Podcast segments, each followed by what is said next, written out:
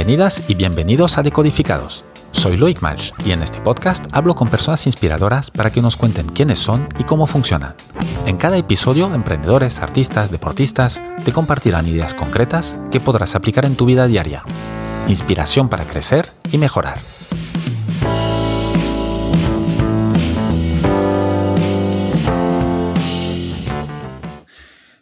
Mi invitado de hoy es Maurici Badía. Mauricio es ingeniero industrial por la Universidad Politécnica de Cataluña. Es fundador de Hanun, fabricante de muebles de madera que cuidan el planeta, y estandarte del Slow Furniture. Hanun nació en 2017 subiendo fotos de muebles de Pinterest a Wallapop. En tan solo cinco años ha tenido un crecimiento espectacular. En 2020 ganó el premio Mejor Rookie de las e-commerce awards de España. Y en el 2022 salió a bolsa en el mercado para pymes, con una valoración de casi 32 millones de euros. Mauricio, buen día, buenos días. Buen día, buenos días, muchas gracias por invitarme. A ti por estar en Decodificados. Primero de todo, felicidades por la trayectoria de Hanun, que es espectacular, y por todo lo que habéis conseguido en, tan pocos años. Muchas gracias, la verdad, ha sido un camino interesante. Y, lo primero, claro, este verano pasado, estamos en noviembre del 2022, eh, este verano eh, saliste a bolsa con Hanun y también fuiste padre. Eh, no, sé, no sé cómo solían ser tus veranos antes, pero me imagino que este ha sido el más ocupado y feliz de tu vida, ¿no? Hasta ahora.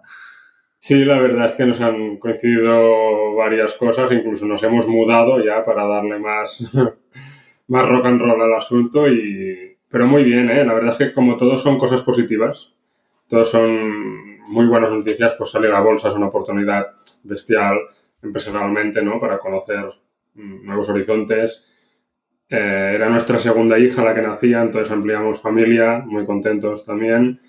Y bueno, y podernos mudar a un sitio donde estamos más cómodos, pues súper gran noticia también. O sea que muy entretenidos, pero muy, muy contentos. Así que un gran verano. Bueno, me alegro. El... Hay una frase que te he escuchado decir que me parece que es un poco una semilla de lo que fue Hanun o el, o el porque como mínimo, que te la decía un, un jefe tuyo y que te calo hondo, que decía que para vender algo no hace falta que lo tengas, solo hace falta que sepas que lo sabrás hacer. Esa frase sigo pensando que es de lo mejor que he podido aprender, escuchar o guardar como, como emprendedor, porque lo utilicé para Hanun, para los inicios, pero para otros proyectos que he ido montando solo con, con otros eh, emprendedores, sigue valiendo. Sigue valiendo. O sea, ahora hemos montado con unos amigos emprendedores una, marca de furgonetas camperizadas sostenibles. E ah, hicimos, lo mismo, hicimos lo mismo. Primero unos renders, unas fotos y si se vende, ya nos pondremos a fabricarlo. Si no, ¿para qué vas a montar una furgoneta entera si después resulta que tu super idea no era tan buena? Entonces, creo que es una manera muy barata y rápida de probar cosas.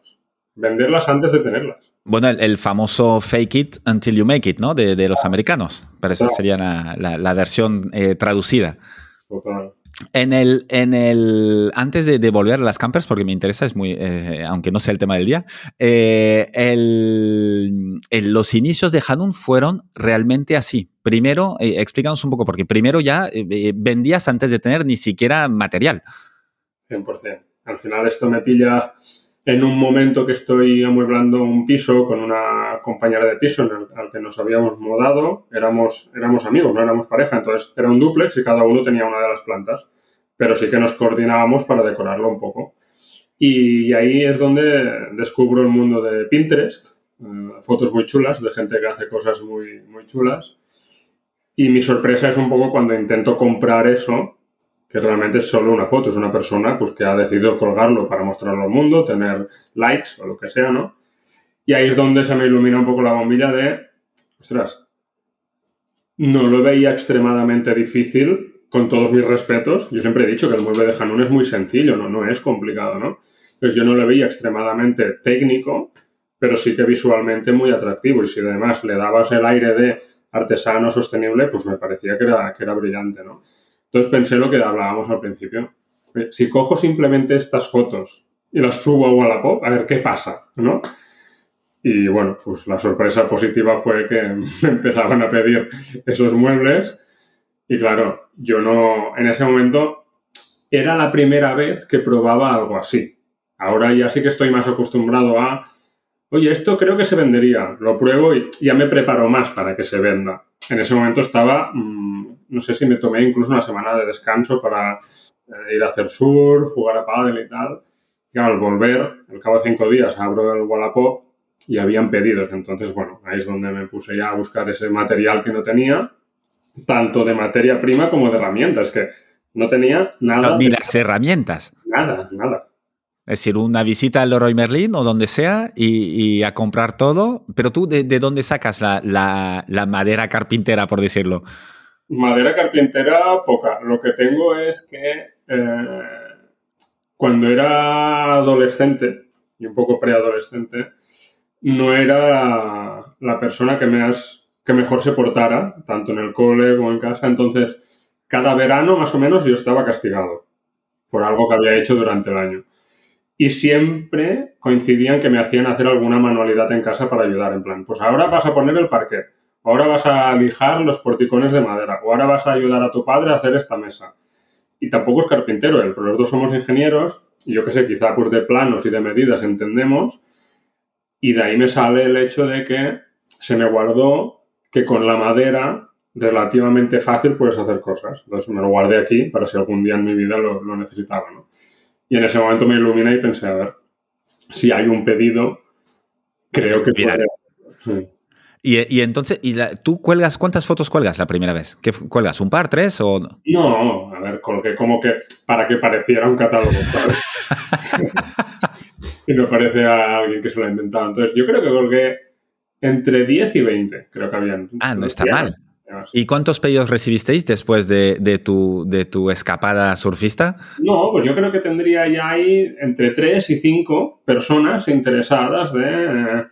que claro, para ese entonces por Wallapop no se podía ni pagar ni enviar nada, entonces eran conversaciones en Wallapop en ese momento, entonces era gente interesada en... Claro, no, era ni un cliente, era un, un, lead, un hot lead, ¿no? Era un hot lead preguntando cosas, oye, esta estantería me la harías tal, o podría ser de otro color, o no, ya la quiero así, ¿cuándo tardas? Entonces ya dije, hostia, esto tiene que acabar en alguna venta, ya por estadística, o sea, una de estas tiene que acabar en, venta, ¿no?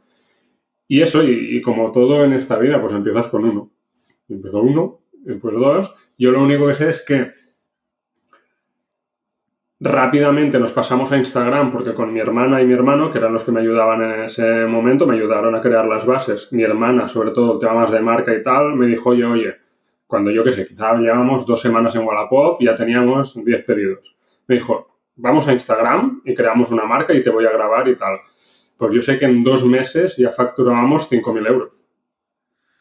¿Al mes? Sí. Bueno, no está mal está, de fábula. y habiendo saltado eh, directamente de, de Wallapop a Instagram ya enseguida. Sí, pero sin página web, sin nada. Es decir, yo. Puro eh, Instagram. llevé una marca? La, filosofía de, no gastar en nada innecesario al extremo. Entonces, la web la hice cuando ya facturábamos casi 10.000 euros, creo. O sea ya era, ya tenías, tenías que ir a buscar pasta, lo cual ya eh, necesitabas una web, ¿no? Casi. Sería un poco ridículo. Oye, y el, el tú saltas a Instagram, 5.000 euros el... el ¿cuándo, empiezas? ¿Un verano? Un... Yo empiezo a inicios del verano de 2017, porque en primavera es cuando hago, cuando conozco Demium Startups, que es una incubadora que me enseña al mundo emprendedor y tal. Pues me salgo de la incubadora y me voy a montar mi proyecto ahí en casa y en el bosque. Y eso es en junio 2017, creo que es el 16 de junio de 2017, subimos el primer post a Instagram. Wow. Todavía ahí. Y, y, hay, un, hay un punto de inflexión, un momento luego que, que, sí que veis que, aparte de esto, de este, la idea inicial, obviamente la habéis comprobado enseguida que funcionaba. ¿Hay otro punto de inflexión? Sí, yo creo que el, el primero es el que tú dices, ¿no? La propia venta, ¿no? Y otra de mis frases es que no, validas nada hasta que lo vendes. Entonces, check. Eh, cuando empezamos a vender está validada la idea de alguna manera. Sí, sí, yo soy, soy muy de esto, que decir, eh, no, no vale nada las encuestas o preguntar a tus amigos si te compraran o tal, eh, ¿me comprarías? No, me compras esto y hasta que no te dé la pasta ya no está validado esto. Exactamente, ¿no? Entonces, validado eso, la segunda validación o el segundo punto de inflexión fue cuando descubrimos que podríamos ser una gran marca. Y eso pasó con los influencers. Cuando empezamos a mandar algún mensaje por directo de Instagram, alguna influencer y algún influencer, oye, ¿te gustaría esto? Porque somos tres hermanos emprendedores en el patio de nuestra casa, no sé qué. Les caímos simpáticos, yo creo, y nos aceptaban el hecho de recibir algún mueble eh, sin, pedir nada más a cambio que, que publicar, ¿no? Y eso, bueno, sabíamos si saldría bien, mal, nada y ahí fue otro punto de inflexión cuando empezaron a publicarnos los primeros, no sé, cinco influencers y se generó un, un boom de que subíamos cientos de followers eh, cada semana. El, el, tema de influencer. ¿Y esto qué fue? ¿El mismo 2017? Sí, sí, sí, sí. Ahí enseguida, sí, sí, nada de ir despacio. No, no, la verdad es que si algo ha sido este proyecto de, de, y yo siempre digo que las bases de Hanun se forjaron los primeros meses. Después le hemos profesionalizado, engrandado, darle matices quizá mucho más enfocado a la sostenibilidad, pero las bases se forjaron ahí en el patio de casa de mis padres, sinceramente. Desde el inicio y seguís siendo eh, lo, con estas, seguís eh, utilizando estas mismas bases y siendo los mismos, ¿tu hermana y tu hermano siguen en Hanun? No, eso ya cambió al final. El proyecto iba avanzando, iba creciendo eh, lo que empezó como una anécdota ahí a ver qué pasaba, se convirtió en una empresa y de alguna manera tenemos una relación muy buena con mis hermanos, con mis padres, hemos sido una familia muy cohesionada y empezábamos a ver que trabajar en la misma empresa podía generar fricciones. Entonces supimos pararlo a tiempo y cada uno tomó su camino. Muy sabio. Muy inteligente. Así podéis seguir teniendo las comidas del domingo en paz, ¿no? exactamente. Sí, sí, es eso, ¿eh? eran las comidas del domingo donde nos dimos cuenta que solo se hablaba de una cosa. Y no era muy sano. Bueno, oye, em, os metéis en un sector que a priori es muy complicado porque venta online de muebles no es más allá que puede ser eh, sexapilital porque lo habéis hecho bien, sostenible y todo, a mí cuando, cuando vi esto, lo primero que se me vino a la cabeza, y a nivel logístico, ¿no podían encontrar algo más complicado todavía? ¿Cómo lo hacéis? Yo, a veces cuando empiezan estos proyectos, lo mejor es ser un ignorante, porque si no, no lo harías. O sea, de verdad lo digo, ¿eh? yo me he metido en algunos proyectos que han acabado saliendo bien, porque cuando miro atrás eh, pienso, suerte que no sabías lo complicado que sería, porque si no, no lo hubieras hecho. Y con los muebles pasó eso. Es decir, con el tiempo nos fuimos dando cuenta de que qué envidia nos daban los que metían su producto en una cajita y lo enviaban por todo el mundo. A nosotros hay mesas, sillas, armarios. Es, terrible mandar esto. Es terrible, es costoso. Eh, una incidencia en un producto así es un pastizal. Entonces, bueno, lo que tienes que trabajar es en calidad, eh, en packaging eh, y en dar muy buen servicio al cliente. Cuando empiezas a ordenar todo esto, pues eh, te va mejor. No, desde luego. ¿Y los envíos cómo los hacéis? ¿Subcontratáis, me imagino? ¿No tenéis flota propia? Sí, todo, es... Nosotros tenemos un almacén logístico nuestro y otro subcontratado también y vamos pivotando entre los dos y empresas logísticas existentes con las que nos apoyamos y en función de, pues mira, este te hace buena tarifa de aquí a Francia. Pues para Francia utilizas este nacional, este voluminoso, este para cosas pequeñas, este para Express. Entonces tienes ahí un, conglomerado de, agencias. Y ahora leí, que, eh, leí hace poco que vais a estar, o no sé si lo tenéis ya, eh, con un hub logístico en Hungría. Sí, ahí tenemos un hub eh, productivo. Sobre ah, productivo, no logístico, productivo es primero es productivo, que es lo que ya está pasando, y en breve será también logístico, porque tendríamos que validar primero que productivamente tenía sentido, lo enviábamos aquí y de aquí salía todo, muy ineficiente, pero necesario al principio. Hemos validado que productivamente nos encaja muchísimo y ahora vamos a generar un hub logístico también en el noreste de Europa para servir toda la parte norte, central y de Europa. ¿Vale? Porque entonces la, producción, ahora que hablas de hub productivo, desde los inicios todo se hace en España con el, con el sello ahí muy local, artesanal y, comercio justo, ¿no? Casi. Sí, sí, 100%. Es un poco de ir a los artesanos, llamábamos a la puerta y los ofrecíamos algo que muchos de ellos no, no habían visto, ¿no? Porque muchos de ellos pues hacían por las típicas ventanas, puertas para casas, o hacían algún tipo de mueble también, pero uno, una unidad para un cliente concreto, y algunos que hacían más unidades de algo eran los típicos que iban pues al mercado del pueblo, ¿no? Entonces, Hanun se les presentaba oye, tengo esta unidad, o sea, este producto, que yo te traigo ya el diseño, todo el despiece y tal, y si tú quieres como artesano, puedes empezar a fabricarlo te enseñaremos a empaquetar, porque esa fue una cosa, fue una fricción al principio, porque ellos decían, no, no, yo no empaqueto. Ah, claro. Claro.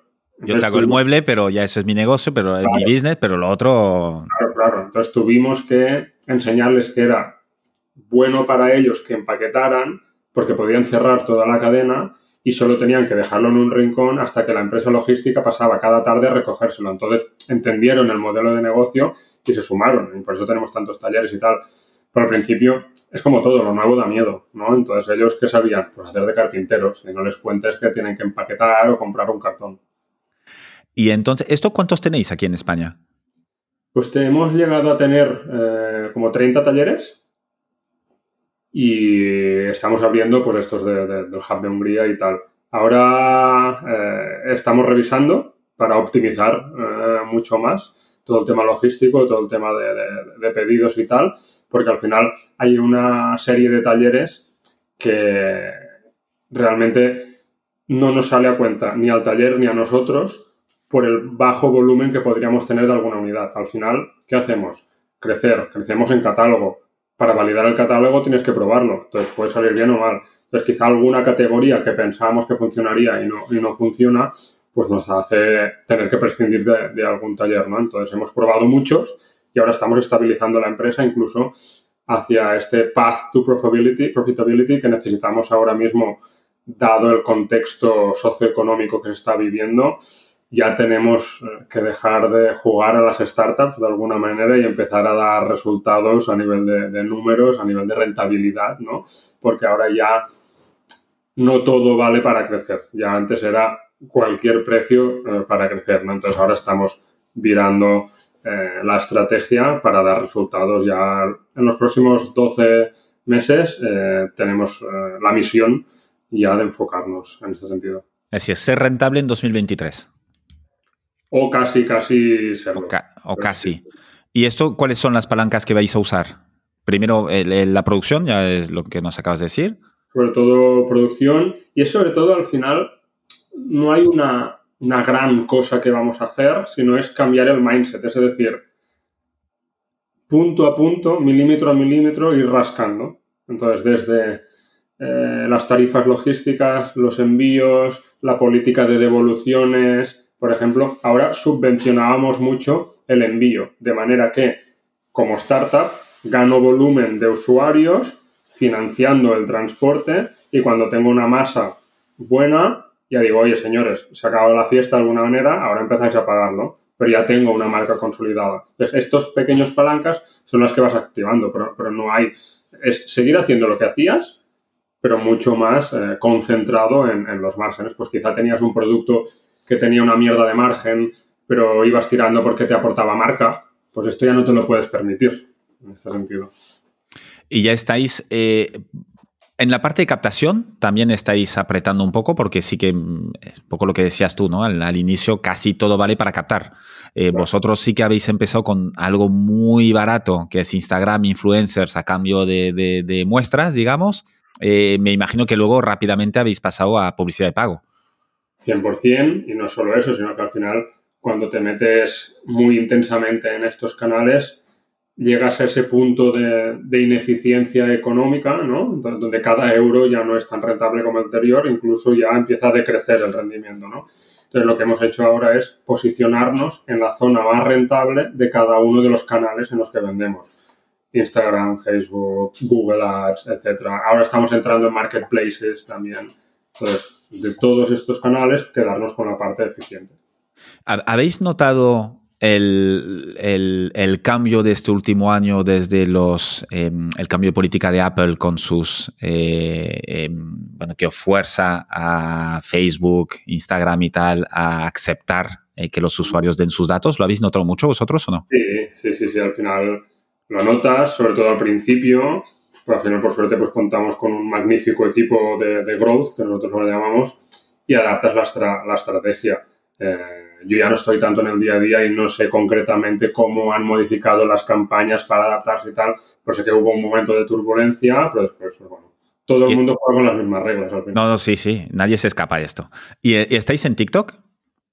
Estamos en TikTok, pasa que es uno de los canales menos conocidos para nosotros. Creo, por ejemplo, ahí, autocrítica, eh, hemos sido tarde, a pesar de ser súper innovadores y redes sociales y así como nacimos en Instagram, yo creo que tardamos demasiado en ir a TikTok y nos ha costado entender la red.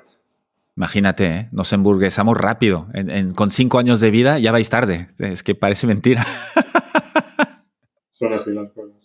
No, porque al final TikTok es una red que valora mucho el contenido eh, comunicativo. Es decir, Instagram te valoraba mucho el inspiracional, una foto, un vídeo, el que no, no sabes ni quién es, pero hay me mola eso. Y ahora TikTok ha venido a decir, no, o creas contenido que sea útil, que, la gente lo consuma, que, lo guarde, que enseñe, que comunique, o te vas a tu puta casa. Y eso a mí me mola mucho. Pasa que tienes que adaptarte. Ya no vale foto de la influ con el mueble bonito. No, no te dejan ni subir fotos, de hecho. Ya, ya. Tiene que ser un vídeo de la influ, que puede estar bien, pero claro, tiene que ser una cosa más trabajada.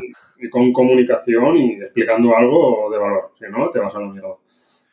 Y el, lo otro que comentabas, que era un poco lo, de los marketplaces, ¿no? También que estáis, em, es, esto que oportunidad da miedo también, eh, porque es, meterte en otro, en otro canal totalmente distinto, donde te pueden comer. Antes, antes te decía, si lo hubieras sabido algunas cosas no te metías, o, sí que te metías por suerte que no lo sabía. Pues los marketplaces es un poco eso, es decir, parece que sea como activar Instagram Ads. Ay, mira, pues voy a vender ahí, ¿no? Yo sé, en la Reddit claro, definamos Marketplace. ¿Dónde, estáis? Por ejemplo, ahora sé que estamos en la Reduc sobre todo, en Amazon y queríamos abrir algunos más de, Europa. Hay uno que se llama Ball, creo, o sea, como te digo, no estoy tanto, tanto en el día a día, pero yo sé el, caso de la Reduc, que es como el marketplace donde queríamos estar, que es por excelencia, ¿no? Y, y nos costó un huevo activarlo. Porque ya para empezar, sí, sí, ya para empezar, ¿Pero costó entrar? Muchísimo, porque ya para empezar, ellos es como que te eligen con una varita si puedes ir o no. Pues claro, llamadas, buscábamos contactos franceses que tuvieran contactos en la Redut y tal. Y una vez estás dentro, dicen, bueno, pues ahora te vamos a preparar para vender. Que si las fotos en fondo blanco, que si no sé qué, que si los textos, que si tal, o sea, era... Ah, claro, tienes que rehacer todo. Pero que es que una animalada, o sea, una animalada hacerlo. Así como en, Amazon ya vendíamos antes y es tan fácil como, oye, sube este fichero aquí, catálogo, te dicen algo, pero ahí es, oye, campi pubi, ¿no? Sí. Y, si te va bien, bien, y si no te vas. En la Redut es, ¡buah! Súper todo revisado. Y el, el, Y os está dando. ¿Cuándo entrasteis en la Redut? Hace muy poco, o sea que no hay resultados. Ah, todavía no, no puedes decir si, si vale la pena todo este esfuerzo o, os vais a quedar con Amazon. Sí que vale la pena desde el punto en el que te cuesta horas el setup, o días y meses, pero no dinero. Entonces, una vez estás dado de alta ahí, ya todo lo que te venga está bien. El tema es la barrera de entrada tan heavy que hemos podido encontrar en un marketplace como, como la Redut. Después, pues portales como Amazon ya son como un mundo aparte porque puedes hacer incluso publicidad dentro de Amazon. Entonces ahí es donde sí que tienes que ver si te sale o no, o la comisión tan alta de Amazon, o los, criterios tan abusivos para el proveedor que tiene Amazon, ¿no? En plan, oye, lo primero que hace Amazon es devolver el dinero al cliente. Después ya... Ya te espabilarás. Ya hablamos, ya después nos sentamos a hablar. Claro, pues esto es, tienes que ver si te sale a cuenta o no. Y el. Entonces estáis en, B2C, que es directo, que es los orígenes. Estáis eh, eh, en Marketplace y también em, he leído que el B2B, a través de, otras de profesionales, también es un sector que, bueno, un canal que queréis desarrollar, ¿no? Sí, ¿ves? Este sí que ya te puedo decir que hay resultados. Hace aproximadamente un año que estamos detrás de él. Lo mismo que antes. Es todo un mundo que no sabíamos que existía porque aquí está si lo que nosotros nos pensamos, tras vendemos por una web, muebles sostenibles y tal, pues vamos a vendérselo a todos los hoteles, restaurantes. Arquitectos, diseñadores. Y nos van a recibir con los brazos abiertos. Y un poco la vida otra vez y de espera, espera, espera. Te voy a explicar de qué va esto. Y lo primero que aprendíamos o aprendimos es cuánta gente está involucrada en el canal de venta del B2B. O sea, desde el, incluso tiene unas posiciones ya muy marcadas, que es el, gerente comercial, el interiorista, el distribuidor, tal, y todos quieren comer del pastel. Claro, obvio. Entonces tú te tienes que volver a tu casa a hacer solo un catálogo para B2B para que el escalado de precios encaje allí. Porque si no hay, no hay para comer para todos. Claro. Pues esto te cuesta meses de ir probando. Y ahora esto, esto Dime, dime. El, tema, tú entras tú para tener un mueble de Hanun en un hotel nuevo que hacen, por ejemplo, en Barcelona y tal, de cinco estrellas o de cuatro, de tres, o la que sean, pero para estar ahí, ¿por dónde tienes que pasar? ¿Quién te lo tiene que comprar este mueble? El hotel no. No, el hotel no, exacto. No, tienes que pasar por... Eh, hay una especie de agente comercial que se dedica a llevar catálogos de muchísimas marcas y va por su... Normalmente cada agente comercial tiene como su país y representa varias marcas. Entonces, si lo hacemos aquí en España, pues ese agente comercial con sus catálogos, enseña, enseña, enseña. Entonces entra el interiorista, que también hace el proyecto y se quiere quedar una parte del pastel. Y finalmente entras tú como proveedor. Entonces, mínimo, mínimo, mínimo, hay estos tres. A lo cual tienes que convencer. Y, además, el hotel, ¿qué quiere ver? O el interiorista hotel, porque el interiorista es como que está de parte del hotel, de manera quieren ver un descuento. Claro, porque yo te compro a ti, no, no quiero pagar lo mismo que alguien que lo compra en una tienda o directo. Imagínate, del coste que tenemos, todos los que se quieren ganar el pastel y percibir un descuento al final, es una burrada. Totalmente, totalmente. Pero bueno, mira, todo es aprender, ¿no? Eh, em, los, aparte de estos muebles, hay una parte en, en Hanun que es muy bonita, eh, además de la belleza que tienen los muebles de madera, que esto a su parte em, eco-friendly o, pensada, más que eco-friendly, pensada para el, bienestar del planeta, ¿no? Eh, porque un mueble, el, ciclo de vida de los muebles, ¿cómo, cómo se reparte? ¿Cómo, ¿Cómo es en un mueble normal? Bueno, lo triste es que es muy sencillo y simple y directo. Y es que, según datos, ¿no? recabados un poco, estudios que hemos hecho y o que hemos leído y tal, el 95% de los muebles simplemente se fabrican donde se fabrican. Normalmente se fabrican en Asia, entonces se fabrican, se transportan, se utilizan y el 95% acaban en vertederos o incinerados. Es decir, ese es el... Es decir, no hay, no hay un círculo, es una línea recta y ya está. Exacto. Y ahí es donde de alguna manera, pues Hanun lucha día a día por cambiarlo y, acabar haciendo ese, ese círculo y no esa línea recta porque es, es muy heavy. Yo creo que de hecho poco se habla o poco se ha abordado porque se dice del fast fashion, del, del, fast food, se ha hablado muchísimo en los últimos años de todo esto. Y yo creo que todavía, no sé por qué no se ha puesto el foco en el furniture, por el día que se ponga se verá el drama que hay ahí porque al final un producto mueble, ¿qué le pasa? Es muy sencillo. Tiene tanto material, un sofá, ¿qué tiene un sofá? la funda, la espuma, la cremallera, las patas, los tornillos, la goma. Claro, el reciclaje empieza en la separación. Pues ya estás jodido. O sea, tienes tan... Entonces, Hanun, ¿qué, ¿qué hace en primera instancia? Utilizar muy pocos materiales diferentes en un mismo mueble. De hecho, intentamos que sea solo madera y si hay algo más que sea hierro o algún metal, que sea como muy separable, ¿no? Y los barnices, etcétera, que sean al agua, que se puedan disolver, etcétera, y que no, y que no contaminen, ¿no? Entonces, ese es el primer paso a, a, poder cambiar este sector, pero, el sector que existe y que hay es el que te he comentado. 95% de los muebles se compran y se tiran, un solo uso. Sí. Es decir, es 95 estamos hablando de casi todos, vamos. 95 y 100 eh, es lo mismo. Claro, ¿vosotros cómo lo hacéis entonces? Aparte de ya desde la concepción, intentar que haya pocos materiales distintos para facilitar el, posterior reciclaje y también el, outsourcing, es decir, la compra de, estos, de, de estas materias primas, ¿lo hacéis de alguna manera distinta? Sí, nosotros más que distinta lo que hacemos es asegurarnos que el origen de la madera y durante toda la cadena de custodia se mantiene. Es decir, se compra en bosques de población sostenible o la, vuelta que le dimos desde Hanun desde hace dos o tres años es ya incorporar un gran catálogo de madera recuperada, es decir, madera que ya era un residuo postindustrial de alguna industria, nosotros la incorporamos y, hacemos muebles de ello. Entonces, nos preocupamos del origen, en la manufactura, lo que te digo, no unimos diversos materiales, todo el tema de barnices, que es lo que lleva un mueble, eh, también se cuida. Por ejemplo, nosotros no tenemos nada de aglomerados con cola, no tenemos melaminas, ¿no? que son productos que no podrían eh, reciclarse.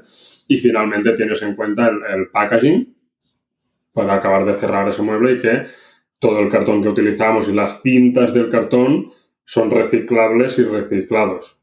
Eh, a partir de aquí vamos a entrar en los próximos años en cómo facilitar para cerrar esa cadena el hecho de que los Hanuners las personas que, compran los muebles, puedan cerrar el círculo a través de, pues yo qué sé, quizá lo que haremos es que, oye, ¿te has cansado de tu mueble o tal? Devuélvelo a Hanun y te damos un bono para tal y Hanun se ocupa. Yo creo que el futuro de las empresas que crean producto pasará por estar obligadas a gestionar su propio producto. Es decir, tú lanzas un detergente al mercado, ok, planteame o demuéstrame que tú ese producto lo vas a volver a pasar a buscar por casa al cliente y te vas a ocupar, a ocupar del residuo. Yo creo que a 20, 30, 50 años tiene que ser así. No puede ser el, no, yo solo pienso en fabricar y vender, después me olvido, el cliente que haga lo que. No, no puede ser responsabilidad del cliente. Yo creo que las empresas estaremos ahí en plan rompiéndonos los cuernos, ¿cómo podemos hacer para que esa mesa de Hanun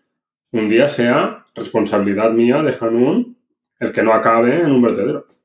Es decir, yo la he fabricado, yo la he creado y la he vendido, yo me tengo que encargar de luego, cuando no se use, qué se hará con ella para que no acabe pues eh, quemada o como una cosa más en, ahí en un, vertedero, ¿no? Tiene mucho sentido, ¿eh? Yo creo que por aquí ir al camino a través de normativas europeas. De hecho, ahora, lo que decíamos, ¿no? Como el fast fashion está en el punto de mira, ya están saliendo normativas que van a aplicarse a las cadenas de ropa, de que creo que los obligan a no sé qué cosas, a que se pueda reparar. Bueno, en plan, creo que ahora ya algunas están obligadas, estarán a punto de estar obligadas a que si tú vas con su pieza de ropa que has comprado y está rota, te tienen que dar la opción de repararla o algo así. Entonces, todo esto va a ir calando en el sentido de, oye, tu empresa te responsabilizas de tu producto. Que al final tiene, mucha lógica. Que, y es un paso más. Lo que pasa es que tú crees que esto eh, eh, bueno, yo tengo una visión, pero a ver, a ver qué opinas tú. Eh, ¿Tú crees que esto es factible? Em, ¿Cuál es la solución? ¿Tiene que venir marcado por los gobiernos 100%? ¿O hay una cosa civil que puede pasar ahí? Creo que es un tema de todos. Yo creo que por un lado nos iremos concienciando, incluso las personas querrán actuar de esta manera. Creo que las empresas se lo verán venir en el sentido de que, oye, se me percibirá mejor si entro en esta dinámica y una tercera vía será, por si acaso no lo estáis haciendo, os vamos a obligar, ¿sabes? Entonces, es como todo, siempre confluyen varias, ¿no? Si solo una vertiente lo hace, estamos perdidos. Es decir, si solo el cliente, si solo la empresa, si solo el gobierno, sí, no por eso te hablaba de 30, 50 años. Pues ya doy margen para que poco a poco vayamos haciendo y llegue un día. Claro, es mucho tiempo, ¿eh? 50 años. Es que. Pero sí, hay mucho curro. El cambio es tan bestia. Bueno, es un poco también lo que decías, que te, te escucho decir, eh, eh, ya casi no hay lugar para empresas que no tengan en cuenta el planeta. Es dentro de, esto, justamente. Es que desde, desde un tema moral, que podríamos dejarlo aparte, a, yo qué sé, en el mundo que vivo yo de las startups y la inversión y tal, lo que veo yo que ahora el dinero que hay disponible está para esto. oye, ¿tú de qué manera eres verde? No, ah, vale, pues pasa por aquí. No, eh, yo quemo petróleo y maltrato a la... Bueno, pues vete a casa. bueno, lo cual está bien. Sí, sí, sí. La sociedad civil, digamos, ya, ya va en el buen camino. Exacto, entonces yo creo que ya, va calando, va calando este mensaje, cada vez hay más. Eh, vosotros, además de, hacerlo desde dentro y desde el sector del mueble con, estos Slow Furniture, eh, también tenéis algunos proyectos paralelos, como uno que me hizo mucha gracia el video que publicasteis en, en, LinkedIn, The Way We See, eh, que era el, inicio de todo con el, con el enemigo público que no era el reggaetón, sino el plástico. ¿Tenéis muchos de estos? Ese vídeo me encanta. Yo creo que es de lo mejor que hemos hecho. Del reggaetón. Eh, pues sí, esa colección es la del, plástico reciclado. Y era, pues, una aportación más de Hanun Ya no tanto a Hanun va a cambiar el mundo, nosotros vamos a pillar todo el plástico del mundo y lo convertiremos en muebles, sino, señores, esto es posible. Si alguien como nosotros, que no tenemos ni idea, lo estamos más o menos haciendo. Imagínate si os ponéis en serio los que tenéis potencia, ¿no? Era un mensaje más de eso, de oye, vamos a lanzar una colección cápsula en la que demostramos que el plástico se puede compactar, convertir en piezas de mueble, incluso en muebles enteros, y de alguna manera pues limpiamos residuos que podrían acabar al mar, o incluso podemos ir al mar a buscarlos y quitarlos del mar y convertirlos en muebles, ¿no? Y, son campañas que a mí me hacen mucha, mucha ilusión, porque al final no vas a facturar de eso. Es decir, los números esos verdes que un día presentaremos no será de esa colección. Todo caso, esa colección resta a nivel numérico, ¿no? Pero es parte de la marca. Yo creo que nos acaban comprando el mueble de madera porque ven la colección de plástico también. Si esto es una coherencia de marca, no solo es te lo pongo así para vender, sino que realmente está en el ADN. Y eso es una manera de demostrarlo también. Creo que sí. Espero que sí. Yo, yo, también creo que sí. Me, hizo mucha gracia el vídeo, que lo sepas, eh, a nivel de usuario, porque está muy bueno. Em, ahora queréis ser más bueno, rentables, no más rentables, sino que rentables a secas. Em, ¿Cómo fue? Porque a nivel de financiación, sí que facturasteis desde el día uno, pero sí que construir muebles y hacerlo a más escala requiere, requiere dinero. Eh, ¿cómo, cómo, lo habéis, ¿Cómo lo habéis hecho hasta esta salida a bolsa? Bueno, al final, desde el día uno, como yo antes de montar Hanun, unas semanas antes, había descubierto Demium Startups, una incubadora de, startups, había visto que había una figura que se llama inversor, que tiene dinero que invierte en empresas, ¿no? Yo, es que yo desconocía todo eso. A pesar de haberlo podido ver por internet, Hollywood y las noticias, yo pensaba que eso era películas, ¿no? Pues de alguna manera, pues se me hace muy real. Y ellos entonces lo que hicieron es acompañarme, porque yo al final, por, yo me salgo de Demium, creo las bases de Hanu, entonces vuelvo a entrar en Demium, pero con mi marca ya. Es decir, oye, eh, yo he hecho esto ahí, pero creo que con vosotros pues iré, iré más lejos, ¿no? Entonces me dijeron, ah, sí, tal, no sé qué.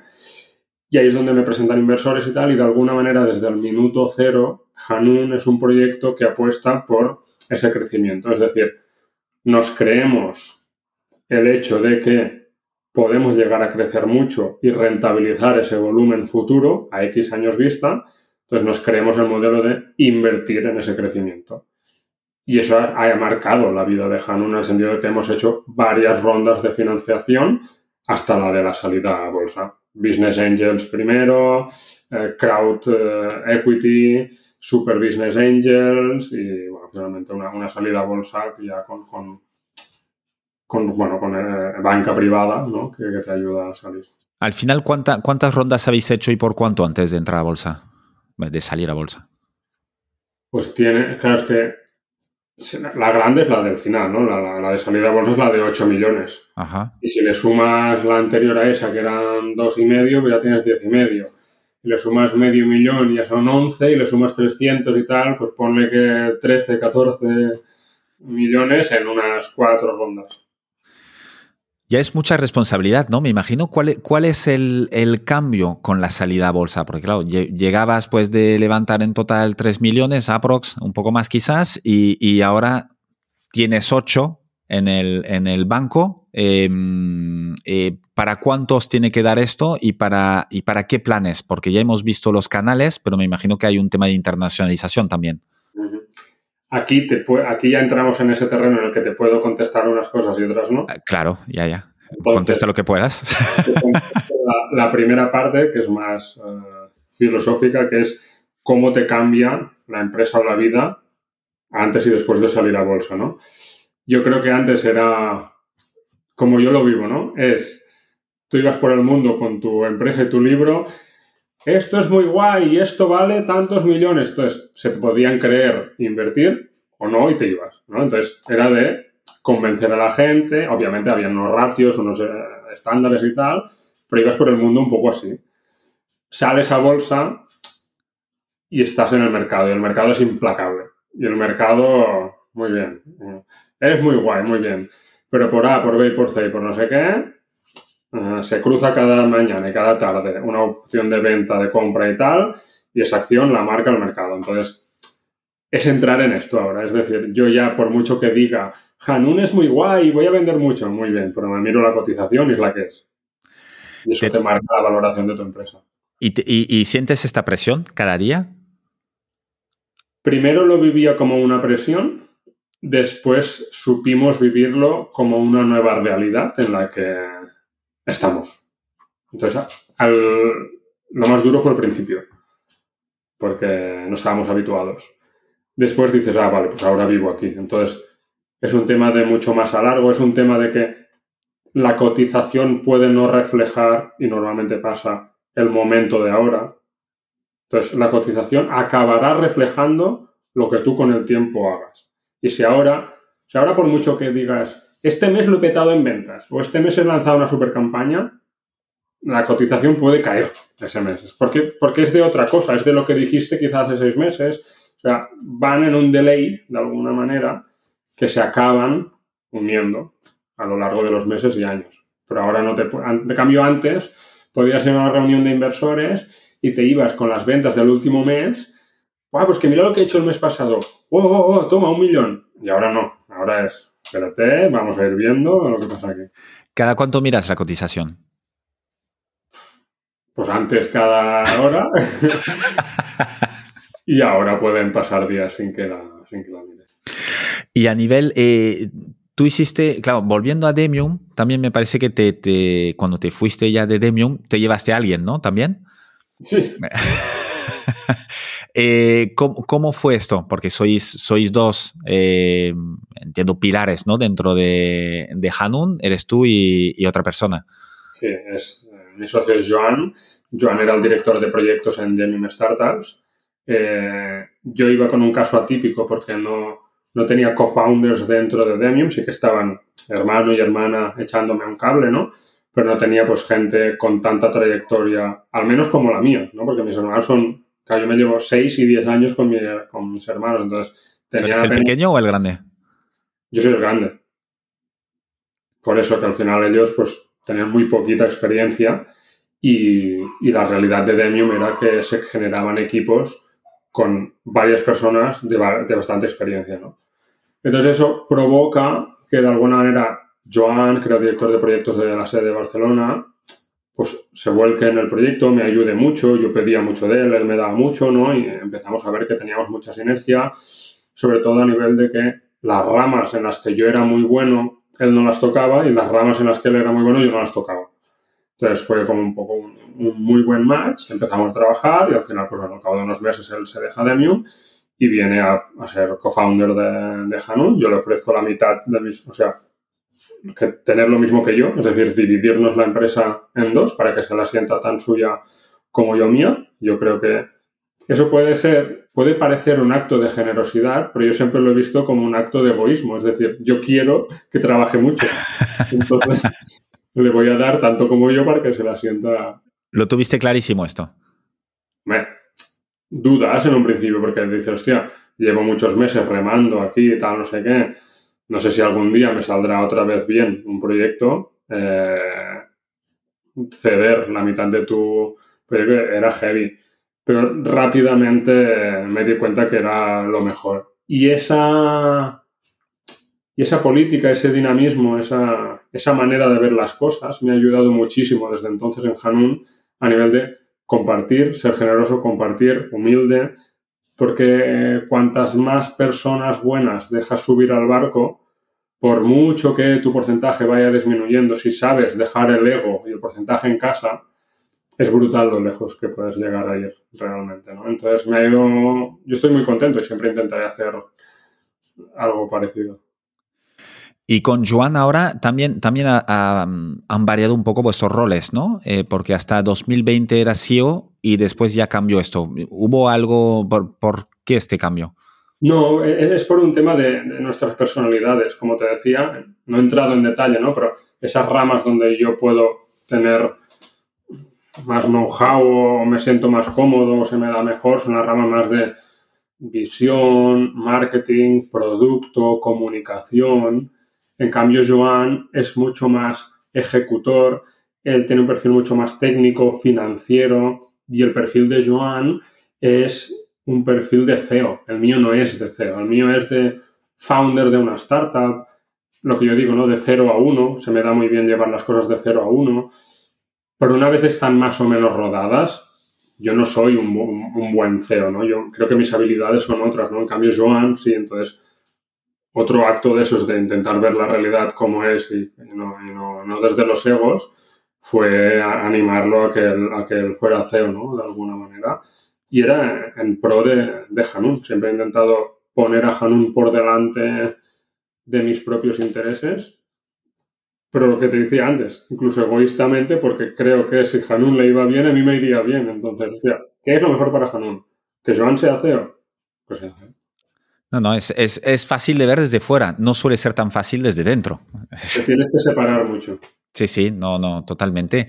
Y mm, ya que estamos en estos eh, recursos humanos, tú y Joan, eh, ¿qué tenéis? ¿Una, ¿Una reunión diaria o nos habláis o pasáis todo el día juntos o cómo, cómo lo hacéis esto? Al final tienes que imaginarte que Hanun es full remote, no tenemos oficinas, entonces ya, marca, ya marca un poco la dinámica de la empresa. ¿Desde siempre?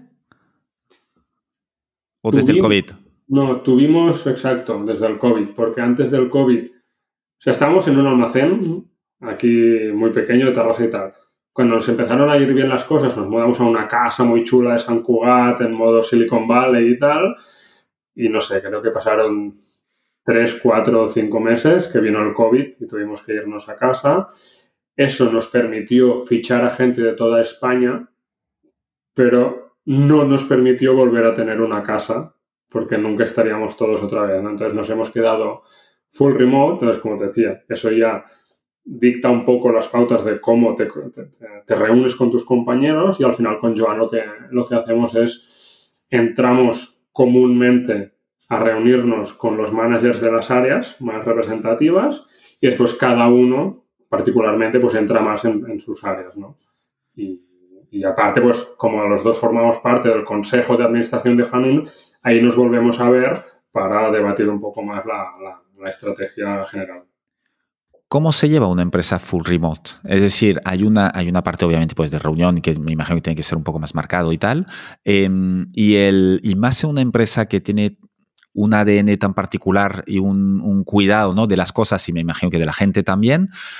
¿Cómo, ¿Cómo transmites esta cultura de empresa? Sin veros y tocaros físicamente?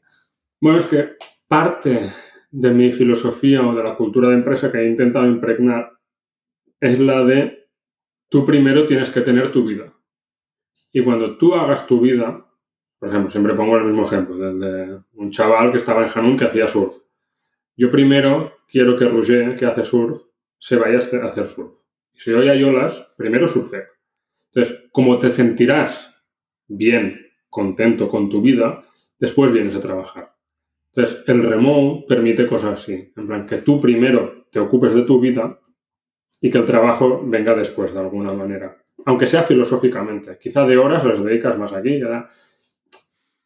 pero eso lo permite el remote. De otra manera es mucho más difícil, ¿no? Entonces, a tu pregunta, ¿cómo se lleva? Pues este es un poco el espíritu, el que te he comentado, y después pues estar muy pendiente de las personas, pues yo que sé, tenemos detalles como siguiendo con lo de que vivas tu vida, pues yo que sé, el día de tu cumple es fiesta. Eh, un día al mes en Hanun, un viernes al mes es fiesta. Eh, cuando tienes tu cumple te traemos el desayuno a casa. Cosas así. ¿Es fiesta para todos? ¿Un viernes al mes es el mismo viernes para todos? Sí. Menos algún equipo que no puede, por ejemplo, la atención al cliente no puede cerrar del todo. Entonces, se parten un viernes y el otro dentro del mes. Pero sí, sí, es esta filosofía. Y después, en la parte más rigurosa, es tener muy pautadas las reuniones, etcétera y tal, de manera que eso sí que esté eh, bastante organizado. ¿no? Y que todo el mundo sepa a qué departamento pertenece. El equipo de recursos humanos hace mucho la función de el onboarding, oye, ¿a qué empresa has llegado? ¿Y tú quién eres? ¿Y dónde estás? ¿Y quién es tu manager? ¿Qué es tu equipo? Entonces, eh, eso es muy importante, ¿no? Y después que tengas muy claro el, día a día. ¿Cuántos sois? 65. A lo cual ya sí que, sí que es un número que requiere, requiere bastante management. Sí. El, ya estamos llegando al final. Eh, eh, lo tengo en mente, no te preocupes.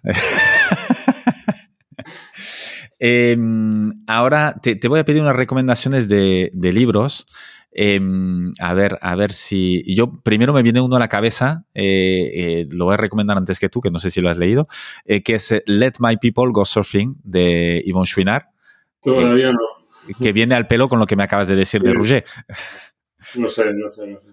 Eh, tienes, eh, que es el fundador de, Patagonia, que justamente eh, lo que hablábamos al inicio, ¿no? De, que un poco de todo el mundo tiene que salir, este, cuidar el planeta, pues desde la sociedad civil, este hizo un muy buen ejemplo hace un par de meses o un mes, que donó, bueno, pasó las, todas las acciones de su empresa a un fondo para cuidar el planeta.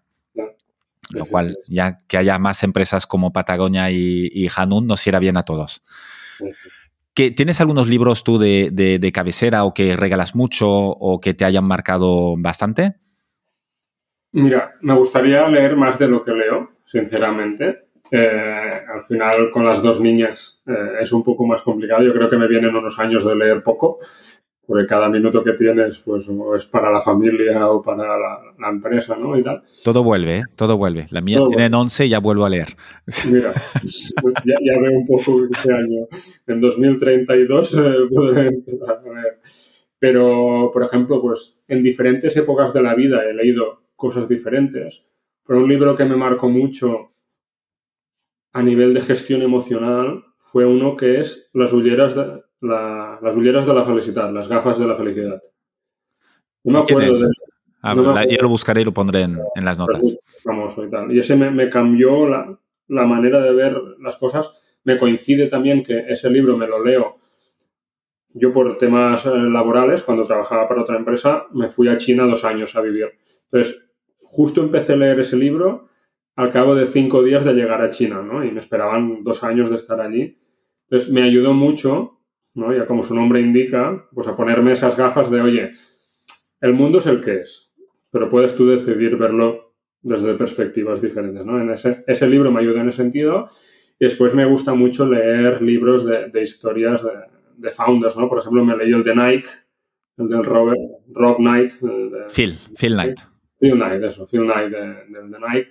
El Shoot eh, o Nunca Pares, ¿no? En castellano. Nunca te pares, sí, nunca, te, pares. Es brutal este libro, sí.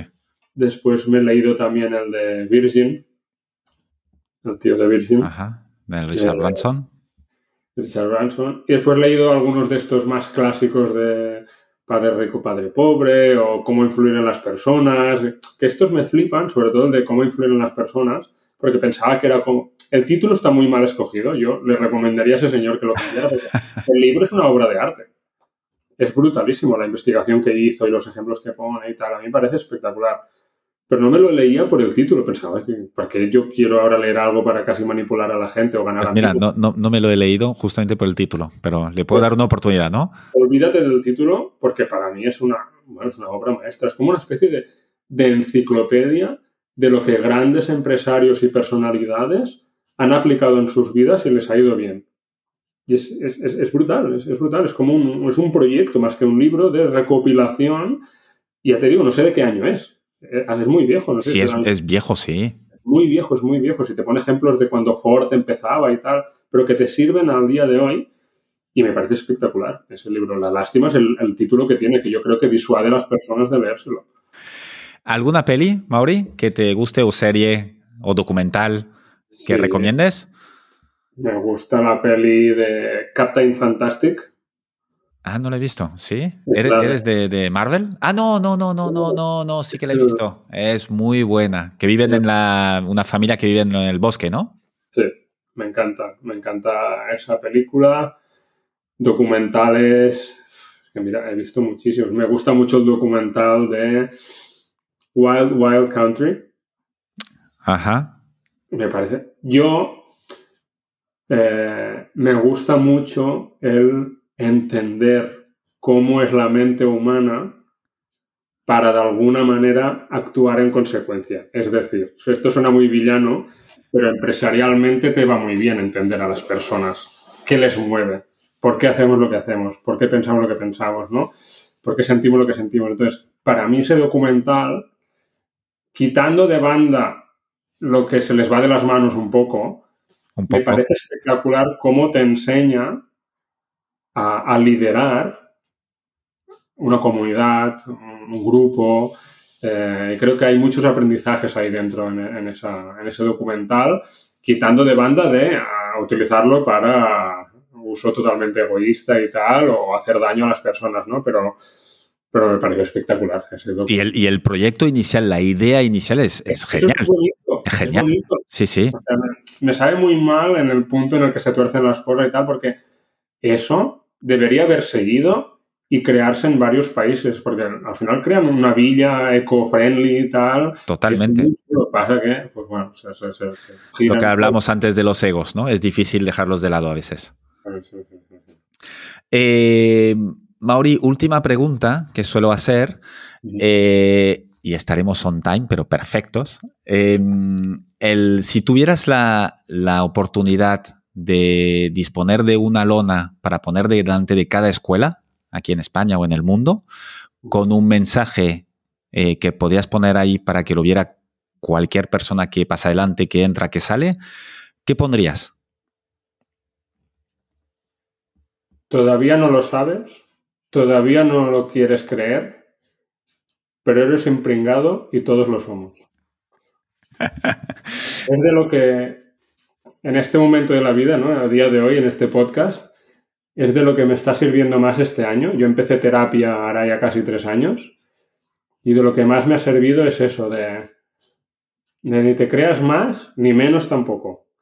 Todos somos, y me gusta la palabra pringao porque lo, hace como más guay, ¿no? En plan, todos somos igual de pringaos, todos hacemos lo mismo más o menos y eso, tío, a mí al menos me ha relajado de una manera que si me lo hubieran dicho en la adolescencia, no me hubiera servido de nada porque no escuchas en la adolescencia, pero si me lo hubiera creído, en plan, da igual. Uno sabe jugar a fútbol, el otro no. Uno liga con las chicas, el otro no. Uno es bueno en matemáticas. Da igual, da igual. Todo está bien, ¿sabes? Entonces, pondría una lona con esa llamada a tranqui. O sea, todos estamos igual en la mierda, en algún sentido. No te estreses tanto con, lo que piensen los demás. Fantástico. Mauri, para contactarte, eh, ¿eres activo en alguna red social en particular? Bueno, en LinkedIn, claro, ahora estoy de baja de paternidad, ¿no? Pero en LinkedIn es donde creo que pueden seguirme más, o en mi correo personal también, eh, maurici.badia.com, si alguien quiere escribirme. Y, mi teléfono no sé si... Quizás too much, pero bueno. por correo, por correo miro los correos.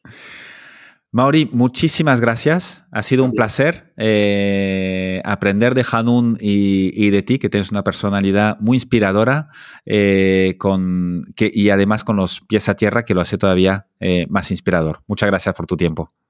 Gracias, Lloyd. Hasta luego, chao. Chao.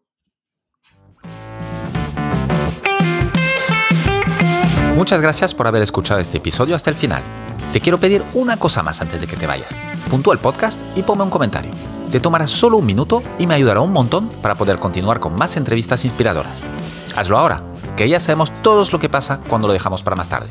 Es muy fácil, se hace desde la cabecera general de Decodificados en Spotify, Apple Podcast o cualquier otra app donde estés escuchando este podcast. Nos vemos en el siguiente episodio. Mientras tanto, sé feliz y cuídate. Un abrazo.